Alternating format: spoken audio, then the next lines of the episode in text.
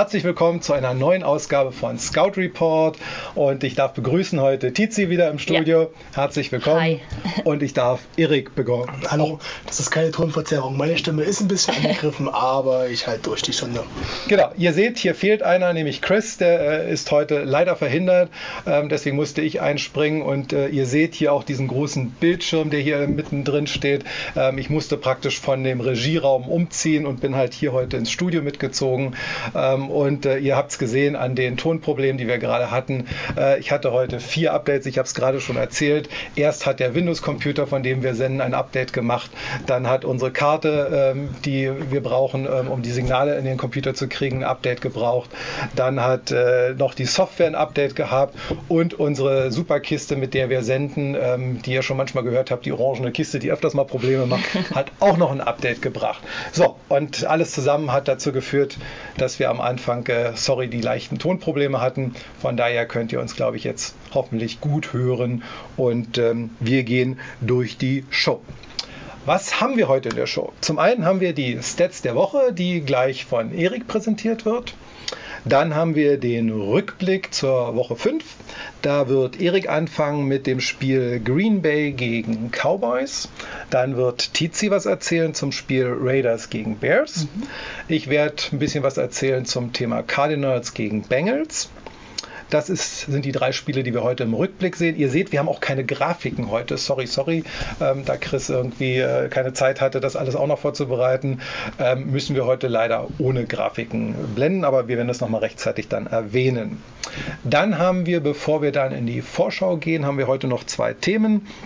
Zum einen zu dem Herrn Braun wird äh, Tizi was erzählen. Ähm, ich habe das Thema Cheerleader nochmal auf der Uhr, wo wir gerne nochmal mit euch auch ein bisschen diskutieren wollen und sprechen wollen. Und dann gehen wir in die Vorschau zur Woche 6. Da wird Erik wieder anfangen mit dem von euch gewoteten Spiel. Lasst euch mal raten, wer es ist. Es sind die 49ers es wieder mal. Ja, der Captain Obvious. es sind mal wieder die 49ers geworden. Ähm, das macht Erik. Ähm, Tizi wird die Eagles gegen die Vikings ähm, einen kleinen Ausblick geben und ich werde euch was erzählen zu den Cardinals gegen die Falcons. Von daher hat jeder, glaube ich, heute so ein bisschen sein Team äh, gewählt, mit dem er was ähm, zu tun hat. Und ja, ich vermute mal, wir werden dann heute euch ein bisschen früher in den Feierabend entlassen, da uns heute so ein bisschen das alles äh, ja, improvisiert ist. Aber ich habe die große Hoffnung, dass ihr trotzdem eine tolle Show heute habt und ein bisschen Spaß, Unterhaltung habt an einem Dienstagabend hier bei Scout Report. Gut, Fangen wir an mit dem Thema Stats der Woche. Erik, ich darf an dich übergeben. Was hast du vorbereitet? Genau, Stats der Woche. Äh, Deshaun Watson, dem ähm, Quarterback der Houston Texans, ist gegen die Falcons etwas gelungen, was noch kein NFL-Spieler vorher geschafft hat. Er ist der erste Spieler, der in einem Spiel 400 Yards wirft und dabei fünf Touchdowns erzielt und weniger als fünf Incompletions wirft. Ja, also die Stats dazu äh, oder weniger oder 5 äh, Incompletions, hat 28 von 33 Pässen angebracht für 426 Yards, 5 Touchdowns, keine Interceptions. Das war ein perfektes Quarterback-Rating, was schon selten genug ist. Aber wie gesagt, er der erste Spieler mit 400 Yards, 5 Touchdowns und äh, 5 Interceptions oder weniger. Das zur zur Step der Woche. Okay, Entschuldigung, ich bin äh, gerade noch ähm, hier schnell gucken, dass das auch alles sauber läuft, was ich ja sonst immer offline nebenan in dem Raum mache und ihr das gar nicht mitbekommt, wenn hier die drei oder die zwei vor der Kamera stehen und äh, das Ganze natürlich für euch aufbereitet haben. Ja, vielen Dank, Erik. Ähm, dann kommen wir zum Rückblick. War ja eine spannende Woche ähm, mit interessanten Ergebnissen durchaus. Ähm, ich darf mich ja auch freuen, dann, wenn ihr beide durch seid mit euren, mit euren Rückblicken. Ähm, du hattest die Green Bay gegen die Cowboys dir angeschaut. Genau, die Packers bei den Cowboys. Äh, spannendes Spiel. Äh, von den Voraussetzungen, beide Teams waren äh, 3 und 1 vor dem Spiel. Das war so ein bisschen ein, äh, ein Clash von den Teams, die so nicht keinen perfekten Rekord mehr haben, aber so dahinter waren. Und äh, Green Bay hat das in Dallas doch schon dominiert, muss man sagen. Also also Aaron Rodgers, er mag äh, das Stadion in Arlington, also in, in Dallas, hat er bisher nur gewonnen, ich glaube vier Siege mittlerweile, die er dort hat. Ähm, und die äh, Packers haben mit 34, 24 gewonnen. Klingt erstmal gar nicht äh, so deutlich, aber sie haben zur Halbzeit mit 17 zu 0 geführt, zwischenzeitlich mit 24 zu 0. Und das ist schon etwas, was aus Cowboys Sicht so ein bisschen erschreckend sein muss, gerade wenn man 3 und 0 äh, gestartet ist mit drei Siegen gegen jetzt vielleicht nicht die besten Teams, aber doch halt schon, die drei Spiele musst du auch erstmal gewinnen. Letzte Woche gegen die Saints schon, so einen kleinen Hiccup hatte man gerade, also so einen kleinen Schluck auf hatte man, hatte man okay, äh, wenig Punkte erzielt, aber jetzt hat man wieder, vor allem in der ersten Halbzeit, es versäumt, Drives zu Ende zu bringen. Ähm, Woran, woran lag es bei den Cowboys? Early Turnovers. Ja, ganz, ganz, ganz, ganz wichtiger Punkt. Gerade im ersten Drive. Die Cowboys waren eigentlich gut unterwegs, haben gut gedrived. Ja, und dann äh, passierte Murray Cooper äh, das Missgeschick. Er tippt den Ball nach oben, der äh, Defender fängt ihn ab und schon stand es nach dem Drive der Packers dann 7 zu 0. Und das hat sich fortgesetzt. Also die Drives in der ersten Halbzeit, ich habe es mir mal aufgeschrieben. Interception, Punt, Interception, Punt, Missed Field Goal, End of Half. Ja, bei diesen fünf Drives haben die Cowboys immerhin 200 Yards an, an Offense produziert, was viel ist. Ja, das sind zweimal das komplette Feld runter. Eigentlich sind das drei Scores. Ja, man sieht es ja auch an den Punkten. Ein Field Goal verpasst, zwei Interceptions. Das sind halt schon die 17 Punkte, mit denen man auch zurückgelegt hat. Ja. Und äh, gesagt, Green Bay musste eigentlich gar nicht so viel Spezielles machen. Sie hatten eine super Spielkontrolle, wenn sie in der Offense waren. Aaron Rodgers hat jetzt kein großartiges Spiel, aber ein solides Spiel mit 22 von 34 und 238 Yards, kein Touchdown und ähm, äh, keine Interceptions für die Touchdown hat, sei, hat der andere Aaron in der Green Bay Offense gesagt, nämlich Aaron Jones. 107 Rushing Yards, 4 Touchdowns. Das war eine Performance, für die alle, bei den allen äh, Fantasy Football Playern wirklich äh, das, Her das Herz aufgeht. Äh, ja. Was allerdings auch für die, für die Cowboys zählt, ja, Dak Prescott, Career High, 463 Yards, äh, aber halt auch drei Interceptions. Äh, Mary Cooper, auch Career High mit 226 Yards und einem, einem, Touchdown. Aber halt die Fehler, dass er den Ball nach oben getippt hat, was so diesen, das, den Ton für das gesamte Spiel mehr oder weniger bestimmt hat in diesem ersten Drive. Und deswegen war das halt für die Cowboys ein sehr, sehr eine sehr, sehr bittere Niederlage, aber Green Bay hat das halt wirklich großartig äh, gemanagt und äh, hat die Fehler, die die Cowboys gemacht haben, halt ganz konsequent äh, bestraft. Selber keine Fehler gemacht, andere Fehler ausgenutzt. So äh, gewinnt man Footballspiele die Cowboys auf der anderen Seite ja, auch nur eins von drei Field Goals. Ja, wenn du dort allein schon in der ersten, dieses eine Field Goal macht einen großen Unterschied, weil es halt von 14 oder den, den, den Rückstand von 17 auf 14 Punkten reduziert, was dann halt trotzdem nur zwei Possessions sind. Es mhm. sind halt nicht nur nicht die drei Possessions, sondern halt nur die zwei. Und das hat dann auch wieder den Einfluss auf das Cowboys Angriffsspiel, weil die halt sehr, sehr gerne laufen, sehr, sehr gerne mit Ezekiel Elliott die Uhr kontrollieren. Und das kannst du aber halt nicht machen, wenn du mit drei Scores hinten liegst. Da muss musst du passen, da musst du äh, eigentlich von deinem Gameplan weg und da haben sie halt auch wieder Fehler eingeschlichen. Deswegen der Sieg von Green Bay auf jeden Fall. Ähm, auf jeden Fall verdient und Green Bay jetzt auf einem sehr, sehr guten Weg in die Playoffs. Dallas dieses Jahr, sie haben Glück, dass die Division relativ schwach ist mit den Giants und den Redskins, die halt beide eigentlich so eher äh, froh sein müssen, wenn sie vier, fünf Siege mhm. dieses Jahr zustande bringen. Und sie werden sich wahrscheinlich jetzt weiter mit den Eagles und den jetzt gleich auf sind, äh, um den Division-Sieg streiten. Und ja. Es gab okay, eine genau. Frage. Genau. Ja. Frage. Genau, wir hatten ein paar Fragen. Ähm, ähm, zum einen, hey, oh guck mal, Chris Höp, kenn, kenn, kennen wir den nicht, der guckt auch zu. Hey, schön.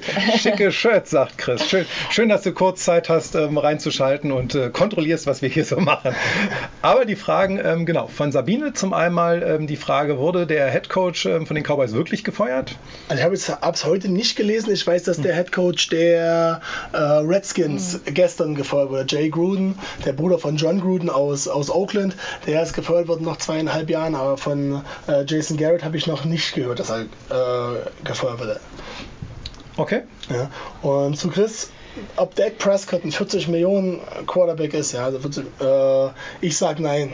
Ich glaube, dass Dak Prescott ein guter Quarterback ist, aber Jerry Jones hat ihn ja äh, mit einem Tom Brady verglichen und ich glaube, das ist ein Vergleich, der mhm. sehr, sehr stark hing. Also ja. Da muss man sich schon fragen, ob äh, Jerry Jones da nicht schon so ein bisschen auch ins Alter gekommen ist und sich eher wünscht, das zu sehen, was er gerne sehen würde, weil Dak Prescott hat einfach noch lange nicht die Spielkontrolle, die ihn, die ihn Tom Brady hat. Er hat noch sehr, sehr viel zu lernen und äh, er ist vielleicht ein bisschen athletischer, aber er ist meines Erachtens, er ist vielleicht ein Franchise-Quarterback, aber er ist niemand, mit dem du sechs Super Bowls gewinnen wirst. Ja, das wird, das wird, äh, äh, das wird nicht mit ihm passieren. Okay, gut. Dann gehen wir von äh, Green Bay und Cowboys zum nächsten Spiel, was Tizi für uns vorbereitet hat. Oakland gegen Chicago. Ja, und es war ja in London, das erste London-Spiel. Ähm, im Tottenham Stadium mhm. auch. Äh, genau, das erste Mal NFL im neuen Tottenham Stadium. Äh, es war vor allem deswegen interessant, weil es das erste Spiel war, das, äh, wo Khalil Mack auf sein Ex-Team äh, getroffen ist. Ähm, also genau, er wurde ja letztes Jahr äh, getradet und ja, es war im Vornherein schon sehr so mit Spannung aufgeladen. Also wer würde gewinnen? Zum einen aber auch, äh, wie performt er gegen, gegen die Raiders eben. Vor allem wird er sehr viel Wut im Bauch gehabt haben. Ähm, man muss aber sagen, äh, dass es für die Raiders äh, den besseren Ausgang gab, auch wenn es sehr knapp war. Es ging am Ende 21 zu 24 für die Raiders aus. Ähm, auch verdient, wie ich finde, ähm, weil sie einfach viel besser ins Spiel gestartet sind, ähnlich wie die Packers eigentlich auch und erst ähm, im dritten Viertel nachgelassen haben.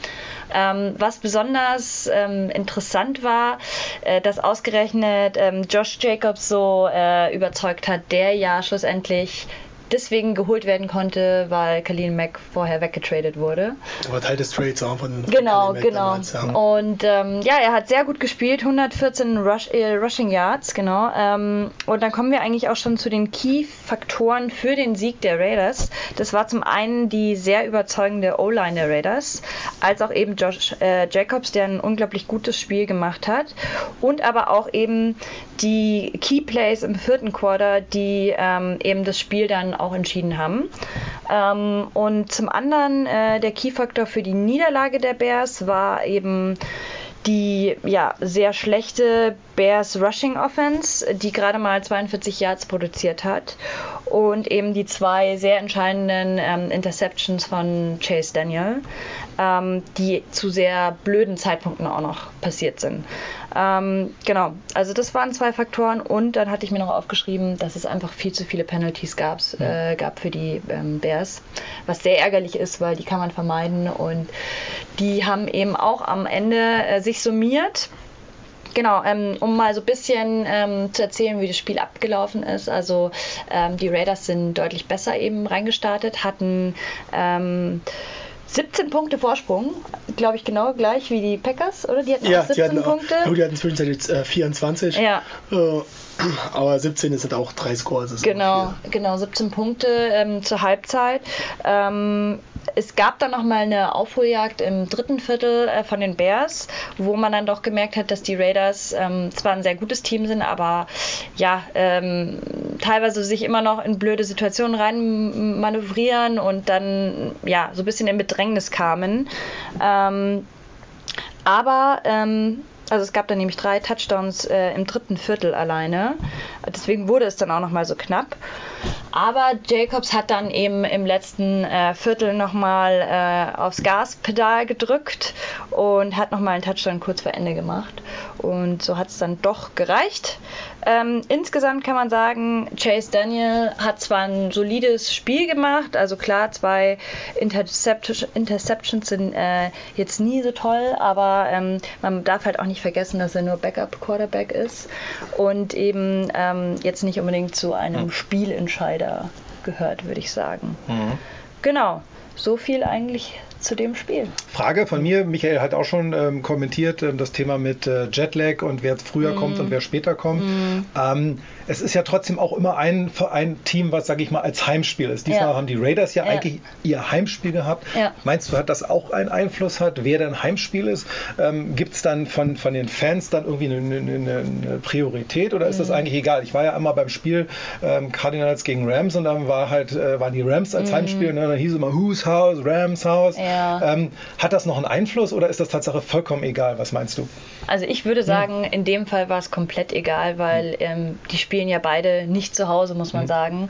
Und ich glaube, sowohl äh, die Raiders als auch die Bears sind zwei Teams, die auch in Europa sehr populär sind. Von dem her, also ich habe so ein bisschen geguckt, manchmal haben sie in die Fanränge reingefilmt und ich habe da sehr ausgeglichen äh, beide Fangruppen gesehen und von dem her glaube ich nicht, dass es in dem Fall einen Unterschied gibt. Erik, denkst du, Ja, dass das ein also, es ist halt für beide ein neues Stadion und wenn du in ein Stadion kommst, was du, äh, was du nicht kennst, dann wird lange Anreise, denke ich, ist auch immer noch ein Riesen, ein Riesenfaktor. Deswegen haben wir ja nur die drei, die drei Spiele ähm, im Jahr in London und es ist immer für beide Teams eine Ausnahmesituation. Klar, du kannst dich darauf vorbereiten, aber so ganz kriegst du es halt nie raus. Und wird, ich hab, war auch 2016, glaube ich, in London äh, und ich finde, dass es halt mehr dann so ein Sammelsurium von allen NFL-Football-Fans Europa ist und weniger jetzt so von einem Team. Die Raiders großer Fangruppe, die Bears Ja. eigentlich auch. Und äh, dann kommen aber halt, das ist halt nicht, nicht wie den amerikanischen, dass du eigentlich fast 100% äh, Heimfans hast, sondern es ist halt wirklich sehr, sehr heterogen. Und deswegen glaube ich, dass das Publikum geringeren Einfluss hat als bei einem ausverkauften Heimspiel. Okay. Ja, noch vielleicht als Nachtrag, was sehr bitter ist, dass sich von ähm, den Bears der Defensive Lineman ähm, Akeem Hicks äh, schwer verletzt hat. Also er hat äh, eine Ellenbogenverletzung von Khalil Mack zugezogen bekommen. Ähm, ich habe jetzt noch kein Update gelesen, ob es jetzt wirklich, ob er länger ausfällt, aber wenn es dem so wäre, dann wäre es auf jeden Fall bitter. Okay, Ja, muss man im Auge behalten. gut. Okay, dann seid ihr beide mit euren Rückblicken durch. Dann darf ich mein äh, Smiling aufsetzen. Nach wie vielen Jahren? Nach, äh, keine Ahnung, gefühlten 100 Jahren haben die Cardinals endlich auch mal wieder ein Spiel gewonnen gegen die Bengals. Ähm, und äh, es ist äh, ja ein lang erwarteter Sieg. Von daher freue ich mich umso mehr, dass auch live bis zu Ende gesehen habe. Es war ein 19 Uhr Spiel. Ja. Das heißt, ich konnte es von Anfang bis Ende sehen. Ähm, was natürlich dann, ähm, da kommen wir nachher, wenn wir in die Vorschau gehen, zu dem einen Team, was ja auch die letzten Jahre eher gelost hat und jetzt dieses Jahr sensationell dasteht.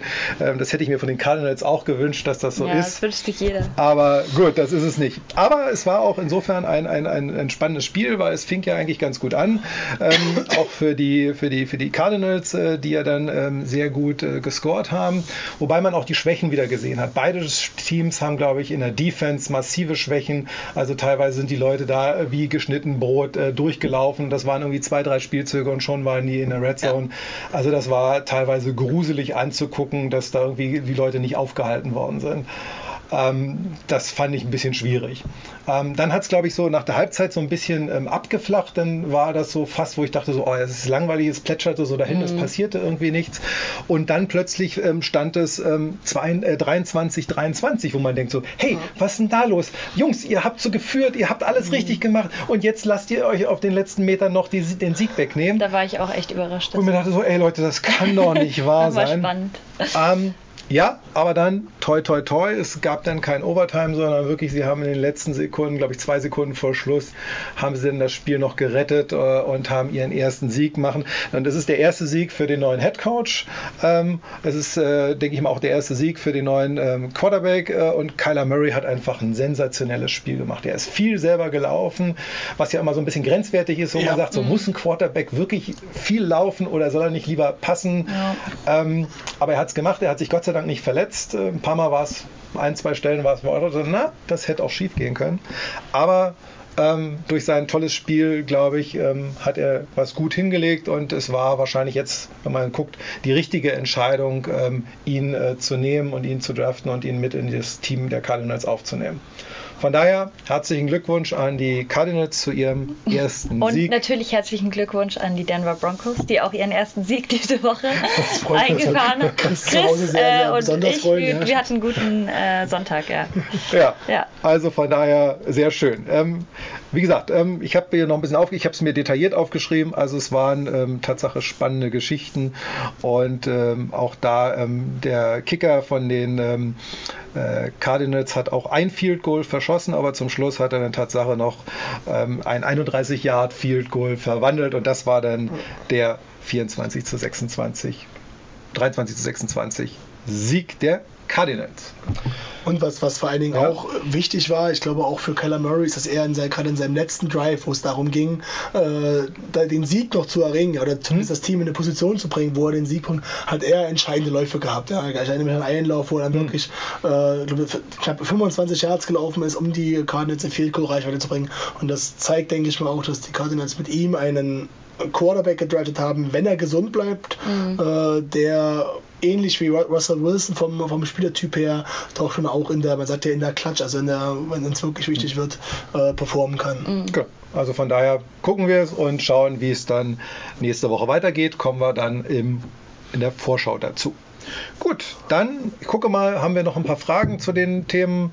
Ähm, Gerade ist es weggerutscht. Ähm, ähm, äh, Chris, äh, Quatsch, ähm, Stefan Siegel schreibt nochmal was äh, Monday Night Game. Was hat er geschrieben?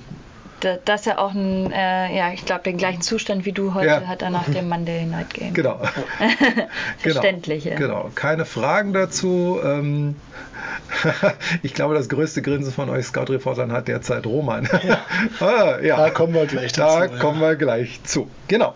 Bevor wir in die Vorschau gehen, haben wir aber noch zwei Themen, ähm, die wir mit euch besprechen möchten, die wir vorbereitet haben.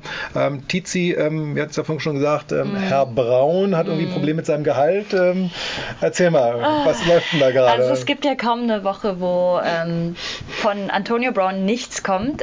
jetzt äh, spielt er nicht mehr aktiv, musste seine Karriere ja ein bisschen notgedrungen beenden, will das jetzt aber nicht auf sich sitzen lassen und fordert scheinbar laut laut NFL-Insider Ian Rappaport ähm, 40 Millionen von den Patriots und von den Raiders. Und zwar geht es da wohl um ausstehende Gehälter, Prämien, geleistete Strafzahlungen und Garantiesummen für 2019 und 2020. Ähm, genau. Äh, die Frage ist, ob er überhaupt noch mal einen Cent sehen wird. Das Verfahren beginnt wohl Anfang nächsten Jahres. Hm. Muss man abwarten. Aktuell läuft ja gegen ihn auch noch ein Verfahren, okay. wie wir alle wissen. ähm, von dem her, ähm, ich glaube, sein, seine Art ist halt eher ähm, Angriff anstatt äh, Verteidigung. Also ja, er streitet, glaube ich, auch immer noch alles ab, von dem her. Ich glaube, er versucht krankhaft irgendwie äh, immer noch in, äh, in, den Medien zu bleiben, relevant im, im Gespräch zu bleiben. Zu bleiben. Ja. Äh, Des Bryant hat das auch mal versucht, nicht ganz so krass, muss man sagen. Aber äh, ich habe einen Artikel gelesen, dass seine, den seine Anwälte dann wohl, äh, oder dass seine Anwälte wohl über ihn beschwert haben, weil in dem Vergewaltigung oder wo sie ihn, mm. wo seine Anwälte ihn interviewt haben, äh, war er wohl auch abwesend, so geistig abwesend, wollte eigentlich gar nicht so wirklich dabei bleiben, äh, ist dann auch irgendwann einfach gegangen und da geht es ja immer um Vergewaltigungsvorwürfe. Yeah. Es ist jetzt nicht so, dass es da um, keine Ahnung, um Training ja, genau.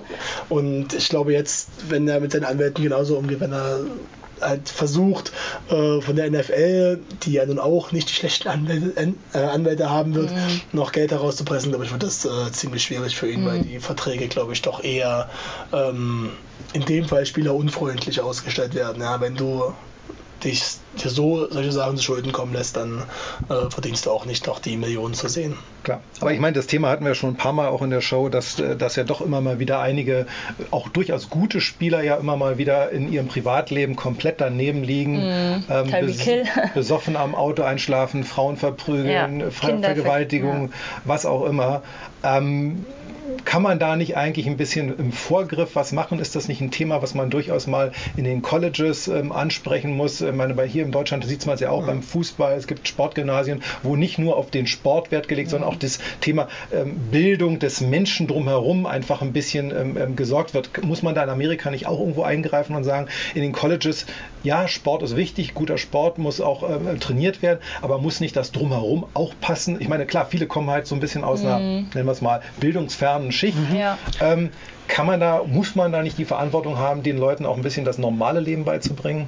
Ich glaube, das ist un unglaublich schwierig, wenn du jemanden hast und äh, die halt wirklich von, von nichts kommen, der, wo der Sport wirklich der einzige Ausweg aus, ich sag's jetzt mal so plakativ, aus dem Ghetto ist. Wenn sich mal so die, äh, also ich gucke ja sehr, sehr gerne äh, Sendungen über ähm, College Football auch. Ja, also gerade ähm, Last Chance You mhm. oder auch QB1, das ja. sind jetzt die beiden die Sachen, die auf Netflix laufen. Es ist unglaublich spannend, den Werdegang zu verfolgen, wo, wo diese Spieler, wo die durchgehen, ja, wo du die, die Vergleiche hast von den Leuten, die halt wirklich von diesen Elite High Schools schon kommen, von mhm. diesem Programm in Florida und Texas. Und dann hast du halt jemanden aus, äh, aus Louisiana, der da wirklich in der Vorstand ähm, in der absoluten Armut lebt. Und dann stattest du so eine Menschen mit äh, Millionenverträgen aus. Ja.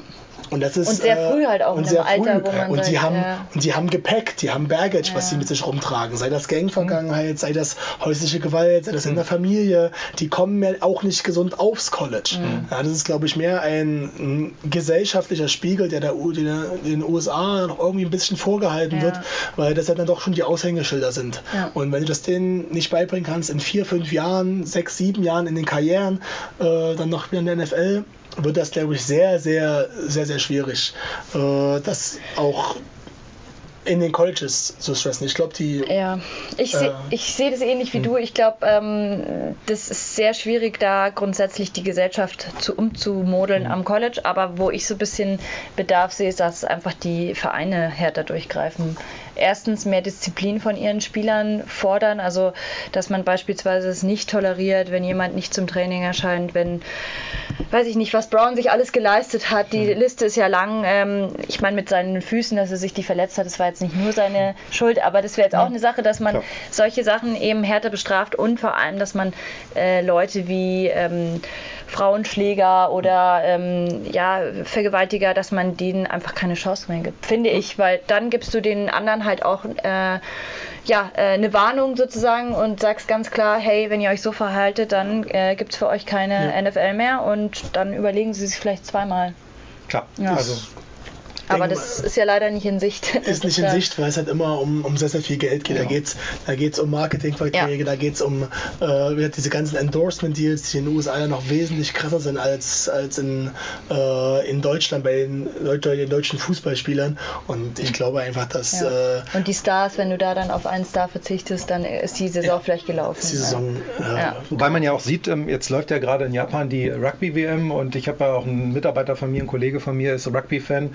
Ähm, das sind ja auch, klar, da ist nicht das Geld wie in der NFL da, aber das ist ja auch ein Sport, der sehr körperbetont mhm. ist, wo mhm. ja auch Kerle sind, wo die sagen, hey, also dem möchtest du nachts nicht begegnen. Aber dort läuft das komplett anders mhm. ab. Das ist komplett fair. Da gibt es natürlich auch mal wieder, es gab auch einen jetzt einen Skandal gerade in Neuseeland ähm, oder Australien, glaube ich, wo auch einer ähm, ähm, was gemacht hat, was nicht gut ist.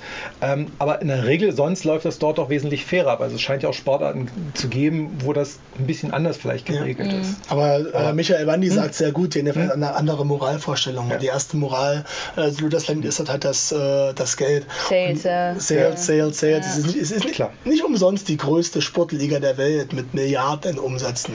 Ja, und äh, du zahlst mhm. dafür halt auch den Preis, weil jeder möchte NFL-Spieler werden, mhm. aber Klar. nicht jeder ist vielleicht auch dazu geeignet, äh, von der Weltöffentlichkeit zu stehen. Und ich glaube, wäre glaube ich bei jedem Sport so, je tiefer du gräbst und je höher die mediale Aufmerksamkeit ist, äh, desto mehr Schmutz findest du auch. Also und äh, die NFL-Spieler, die, die, kommen halt wirklich aus dem absoluten Ghetto und kriegen dann halt im ersten Jahr Millionen äh, Verträge. Das ändert sich jetzt vielleicht so langsam auch mhm. im College. Ich weiß nicht, ob ihr es gehört habt, mhm. aber Kalifornien erlaubt es zum ersten Mal den College-Spielern Agenten anzustellen, was mhm. ein riesen, ein riesen, äh, ein riesen Ding ist für die. Mhm. Ja, und andere Staaten werden wahrscheinlich nachziehen. Vielleicht kommt da so ein bisschen Bewegung rein, dass man die Spieler einfach früher darüber sensibilisiert, ey, ihr werdet wahrgenommen und alles, was ihr jetzt macht, ja, wirkt sich auf eure ja. Karriere und auf euer Geld vor allen Dingen aus, weil damit kriegst du die Spieler, glaube ich, einfach ja, ja, eben, am besten. genau, glaube ich auch.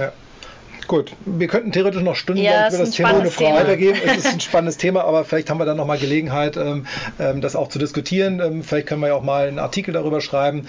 Wie gesagt, wenn ihr nicht nur die Show gucken wollt, sondern natürlich auch noch ein bisschen mehr erfahren wollt über Football, was wir zu sagen haben, dann jederzeit auf äh, scoutreport.de gehen. Dort findet ihr regelmäßig neue Artikel. Da gibt es von Erik natürlich dann im Sommer wieder die äh, GFL-Rankings. Du hast, glaube ich, auch schon mal einen Gastbeitrag ja. äh, geschrieben.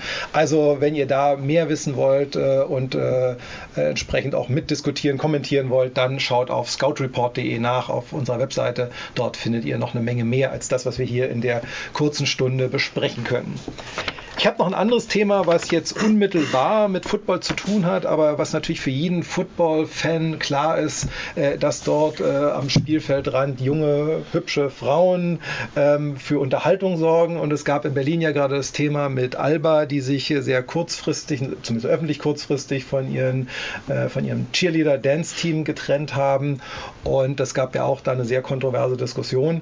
Ähm, ihr habt ja beide nun auch viel mit zu tun. Du bist in dem Fall ja auch dann eine, eine, eine Frau. Und deswegen würde ich gerne auch das mit euch mal heute kurz ja. ähm, ansprechen. Wie seht ihr das? Ist das Tatsache, passt das nicht mehr in die heutige Zeit? Ist das sexistisch oder gehört das einfach zu, tu, dazu? Und es ist ja Sport. Also zumindest, was ich auch gesehen habe, auch bei den Berlin Adler, bei dem Dance-Team, bei den Chiliner, das sind ja nicht nur irgendwie Entschuldigung für den Ausgriff, hübsche Püppis, die da rumstehen und ein bisschen mhm. mit wenig an rumhampeln, sondern das ist ja wirklich Sport. Das ist ja deren, deren quasi, äh, ja, das ist, Leist, das ist Leist, Leistungssport. Also ich habe da früher persönlich viel Kontakt mit gehabt, äh, aus mhm. privaten. Gründen. Und äh, ja, das ist wirklich krasser Leistungssport. Mhm. Und äh, ich weiß nicht, welche wirklichen Beweggründe Alba dazu äh, veranlasst haben, das zu tun, aber die Füchse haben sich ganz klar äh, äh, gesagt, wir stehen hinter unserem, hinter unserem Dance-Team und Alba hat jetzt auch, das waren auch jetzt keine Cheerleader, die unglaublich schlecht waren. Ja, das waren Cheerleader, die zu deutschen Meisterschaften gefahren sind,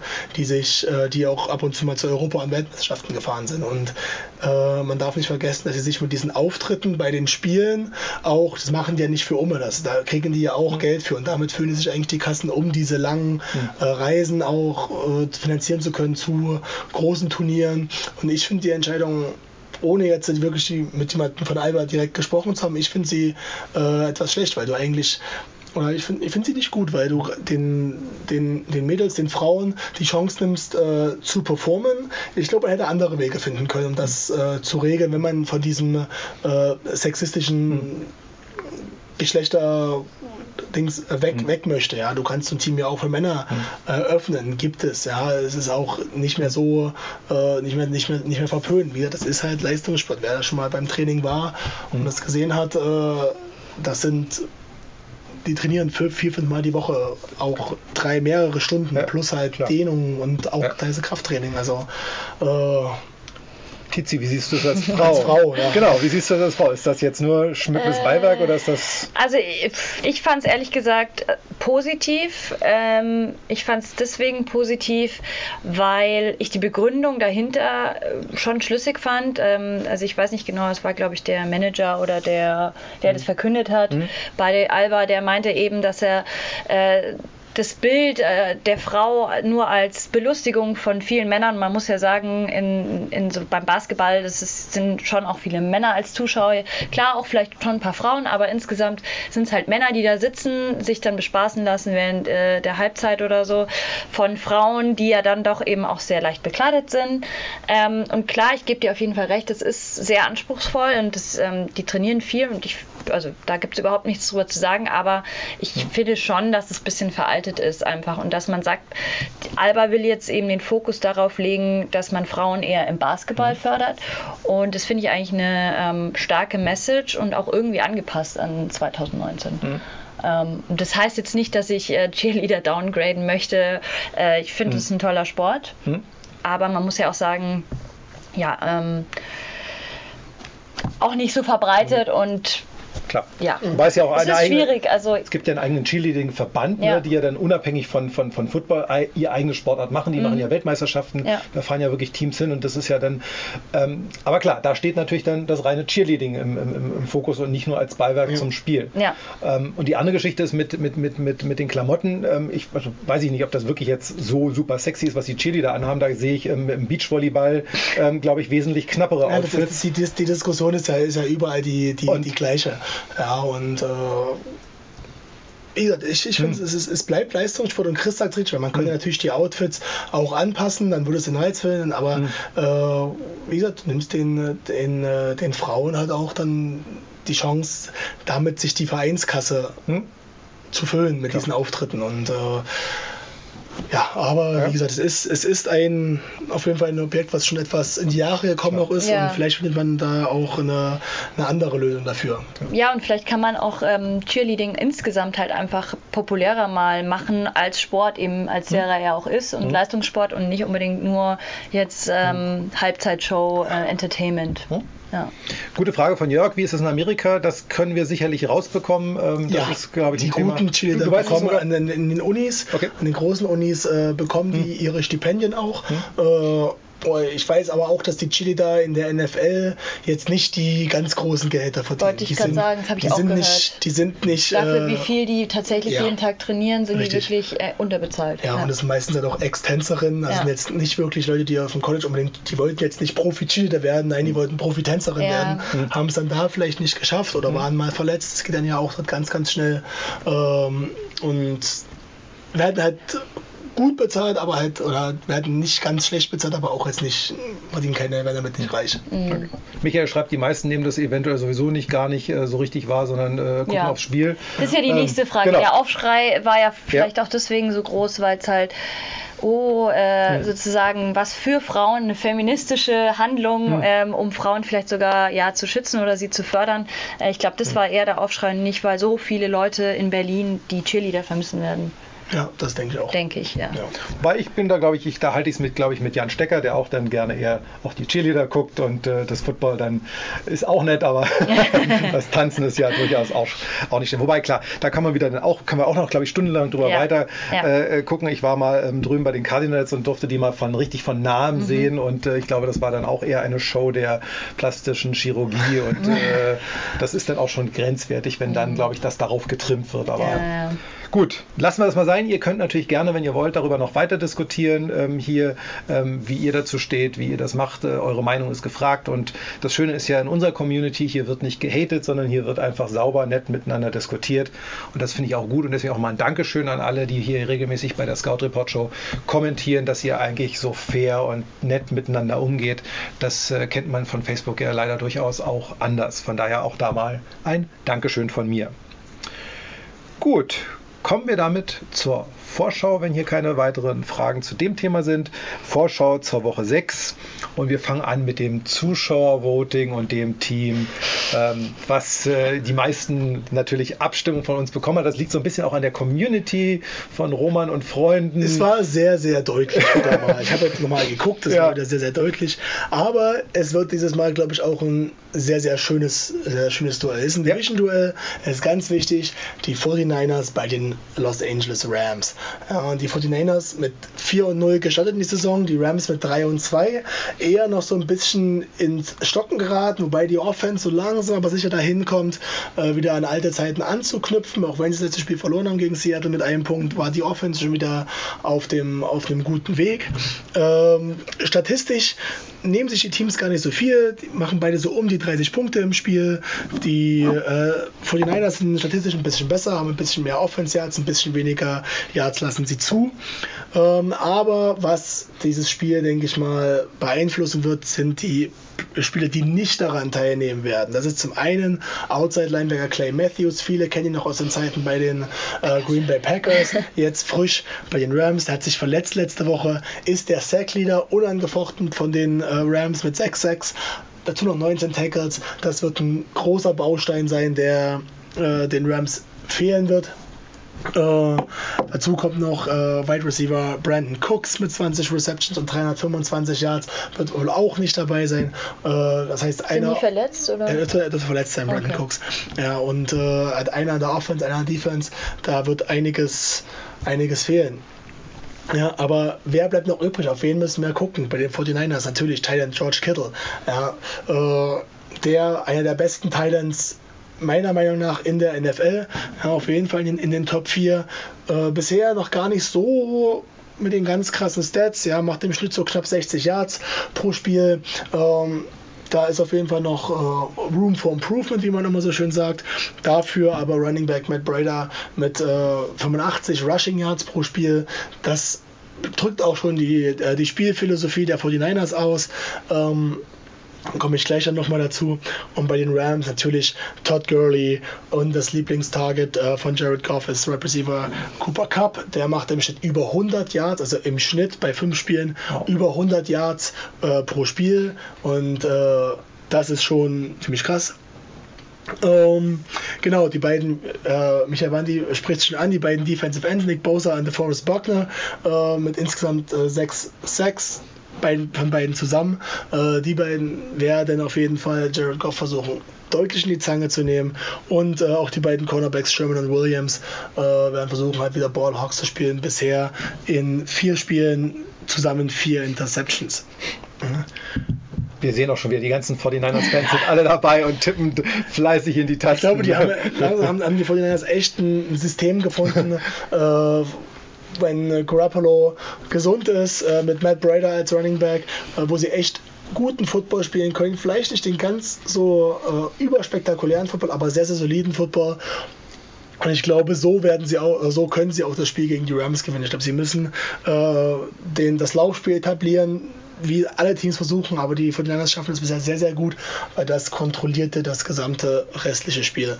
Ja, als nächstes, worin sie auch sehr, sehr gut sind, die Rams relativ schlecht, äh, ist Create Turnovers. Ja, die 49ers mhm. müssen Turnover kreieren. Äh, die Rams haben ein Turnover-Ratio von minus 4, das heißt, sie haben viermal öfter den Ball verloren, als sie ihn selber äh, erobern konnten. Das ist der 23. Platz in der Liga, also eher unteres Drittel. Die 49ers liegen bei plus 3, das ist Top 7, das ist eine ganz andere Liga. Und äh, auch, was die 49ers bisher auch sehr gut gemacht haben, was sie weiterhin versuchen werden, ist Convert Third Downs, also dritte Versuche in erster Versuche umzumüssen. Bisher knapp 45 Prozent, auch ein Top 10 Wert. Ja, wollte ich gerade sagen. Ich war überrascht, dass es, dass es nur Top 10 ist. Es ist wirklich genau der zehnte. Äh, das heißt, die Quoten sind gut von den, von den Offenses, aber knapp, also knapp 50 Prozent, das ist, eine, das ist eigentlich eine richtig gute Quote. Ja. Du sagst eigentlich so ein Drittel, damit bist du schon zufrieden ja. als Offensive Coordinator. Mhm. Andere Teams haben 25. Andere Teams haben 25, ja. Und was, was, was wollen die Rams dagegen setzen? Ja? Mhm. Die Rams müssen Todd Gurley involvieren ins Spiel. Ja, die, ersten, die ersten Wochen wenig Touches bekommen, war ja auch lange verletzt. Jetzt letzte Woche schon wieder ein bisschen mehr, aber sie müssen Todd Gurley zu dem dominanten Running Back wieder machen, der in, in, den letzten Jahren war. Und dafür müssen sie ihm Touches geben, auch wenn es in der ersten Halbzeit nicht funktioniert. Mhm. Ja, sie müssen ihm weiter, dass das Laufspiel es muss, es muss funktionieren. Wenn Gurley nicht drin ist, äh, wird es für die Rams ganz, ganz schwierig. Und das auch zum nächsten Punkt, don't fall behind, weil du kannst nicht laufen, wenn du, wenn du deutlich zurückliegst. Deswegen immer versuchen, nah dran zu bleiben. Nicht mehr als ein Score nach hinten fallen, dann haben die Rams eine gute Chance. Und mit ohne Clay Matthews müssen die Rams kreative Wege finden, äh, Druck auf äh, Jimmy Garoppolo auszuüben. Ja? Deswegen habe ich mir aufgeschrieben, äh, Creative Pressure. Ja, vielleicht mal einen Blitz zu zeigen, der noch, äh, den, den, die sie noch nicht gezeigt haben. Mal verstärkt mit den Safeties arbeiten. Das wird nötig sein, damit, ähm, damit die Rams überhaupt eine Chance haben. Und dann, zum, oder als, zum Abschluss noch einen hm. kleinen Fun Fact, den wahrscheinlich die 49ers-Fans sehr, sehr gut finden. Wir hatten alle aufgepasst. Äh, die 49ers standen bisher immer im NFC Championship Game, wenn sie einen 4 und 0 Start hatten, wenn sie mit vier Siegen die Saison gestartet sind gab es bisher zweimal. Das letzte Mal 1990, da war ich gerade frisch geboren. ähm, führte dann zu einem, einer Niederlage im Super Bowl gegen die Giants und allerdings 1984, also vor, 25, äh, vor 35 Jahren, äh, aber das zweite Mal, dass die von den es geschafft haben und da haben sie den Super Bowl gegen die Dolphins gewonnen. Also, äh, mal sehen. Gutes Omen für die 49ers. Tippst also, du auf die 49ers? Äh, bei dem Spiel auf jeden Fall. Ja, also ich glaube nicht, dass die Rams äh, ohne Clay Matthews ja. wirklich äh, eine Chance haben. Und die 49ers sind einfach zu solide. Klingt komisch, aber die sind zu solide. Ja, die haben eine, die, die Offensive Line macht einen, macht einen vergleichsweise guten Job. Sie äh, lässt wenig Druck zu. Jimmy Garoppolo muss gar nicht diese, diese magischen, äh, diese magischen Zahlen produzieren. Das erinnert mich so ein bisschen, auch wenn das hochgegriffen ist von der Philosophie her, äh, an den Union Patriots. Ja? Solides, solides Laufspiel, äh, ein Quarterback, der eine gute Entscheidung trifft, eine solide Defense, äh, wenig Fehler und halt äh, immer Kontrolle über das Spiel. du hast nie das Gefühl, dass die 49ers äh, wie die Patriots halt so ein Spiel nicht mehr gewinnen können. Und das ist äh, ein sehr, sehr guter Ort, um äh, als 49ers zu sein. Ja, ähm, ich lese gerade so ein bisschen ähm, Tonprobleme auf Facebook anscheinend. Also von unserer Seite aus hier Tatsache ausnahmsweise mal ähm, alles äh, okay. Hier Ach, läuft eigentlich alles super. Von daher muss das, das ist Internet. Seine Stimme. Genau. Und äh, vielleicht ist es auch seine Stimme. Stimme. Genau. Ansonsten 49ers ähm, Scout Report wird im November in äh, San Francisco sein, also ein Teil von Scout Report, nämlich meine Wenigkeit. und ich werde live beim Spiel der 49ers gegen die Cardinals dabei sein. Und da ich noch ein bisschen länger bleibe, gucke ich mir auch das äh, 49ers-Spiel gegen Green Bay an und ich werde sicherlich schauen, dass ich gucke, dass ich live aus dem Stadion für euch ein bisschen Stimmung aufnehmen kann, für die, die alle nicht mitkommen können. Gut haben wir genug über die 49ers gesprochen. Ähm, unser, eins unserer Teams, die es häufig in die Show schafft. Kommen wir mal zu denen, die es nicht ganz so häufig schaffen. Ähm, die Hellblauen gegen die Lilanen, ähm, die Eagles gegen die Vikings, Tizi. Das genau. hast du vorbereitet. Ja. Ähm, wird ein sehr richtungsweisendes Spiel für beide Teams. Beide haben äh, ein 3 and 2 aktuell. Das heißt, es äh, wird sich jetzt langsam die äh, Spreu vom Weizen trennen. Ähm, in den nächsten Wochen ähm, wird es noch was, wird es nichts. Ähm, die Vikings sind ja auch in einer sehr starken Division, muss man sagen. Ähm, von dem her wird es ein wichtiges Spiel. Ähm, es ist die Wiederholung vom NFC Championship Game 2018, ähm, das ganz klar mit 7 zu 38 damals die Eagles gewonnen haben. Und wir wissen ja alle, wo die Eagles dann noch gelandet sind. Und zwar waren sie ja dann Super Bowl Champion. Von dem her, ja, es ist abzuwarten, ob sich das Ganze für die Eagles wiederholen wird. Ich glaube, jetzt so extrem 7 zu 38 wird es nicht ausfallen. Ähm, aber ja, die Eagles haben gute Chancen, da Kirk Cousins aktuell ein bisschen schwächelt. Ähm, der hatte vor allem vor zwei Wochen gegen die Bears ein sehr schlechtes äh, Spiel. 6-6, zwei Fumbles und kein Touchdown. Ähm, das war wirklich gar nichts. Ähm, gegen die Giants hat er sich dann wieder so ein bisschen ähm, ja, äh, auf, seine, auf sein Können besonnen und ähm, war, war deutlich besser. Aber ja, äh, ein Spiel ist sehr gut, dann ein Spiel ist mittel, dann ist ein Spiel wieder schlecht. Also es ist irgendwie keine Konstanz in seiner Leistung aktuell. Deswegen wird es sehr ähm, ja, spannend zu sehen, wie die Eagles, äh, der Eagles Pass, Pass Rush, der D-Line, äh, auf ihn ähm, ja, angesetzt werden wird. Ähm, wir wissen ja alle, dass Cousins äh, unter Druck nicht so gut performt. Von dem her ähm, bin ich mal gespannt, ähm, ob sie sich da irgendeinen geheimen Plan schon überlegt haben, was sie dagegen machen wollen. Ähm, ja, und deswegen glaube ich, dass die Eagles deutlich bessere Chancen haben werden als die das heißt, Vikings. du tippst auch auf die Eagles? Ja, ich tippe auf die Erik, du auch? Oder ich, nur, ich notgedrungen auch, auch wenn hm. ich äh, Kirk Cousins, das, gesagt, als, als Cowboys-Fan muss man immer, kann man nicht für die Eagles sein. ähm, ich glaube aber, dass sie die deutlich besseren Chancen haben, weil ich hm. glaube, dass die Vikings dieses Jahr nicht, nicht wirklich die Ruhe in, in ihr Spiel gerade in der Offense bekommen. Mhm. Ja. Okay.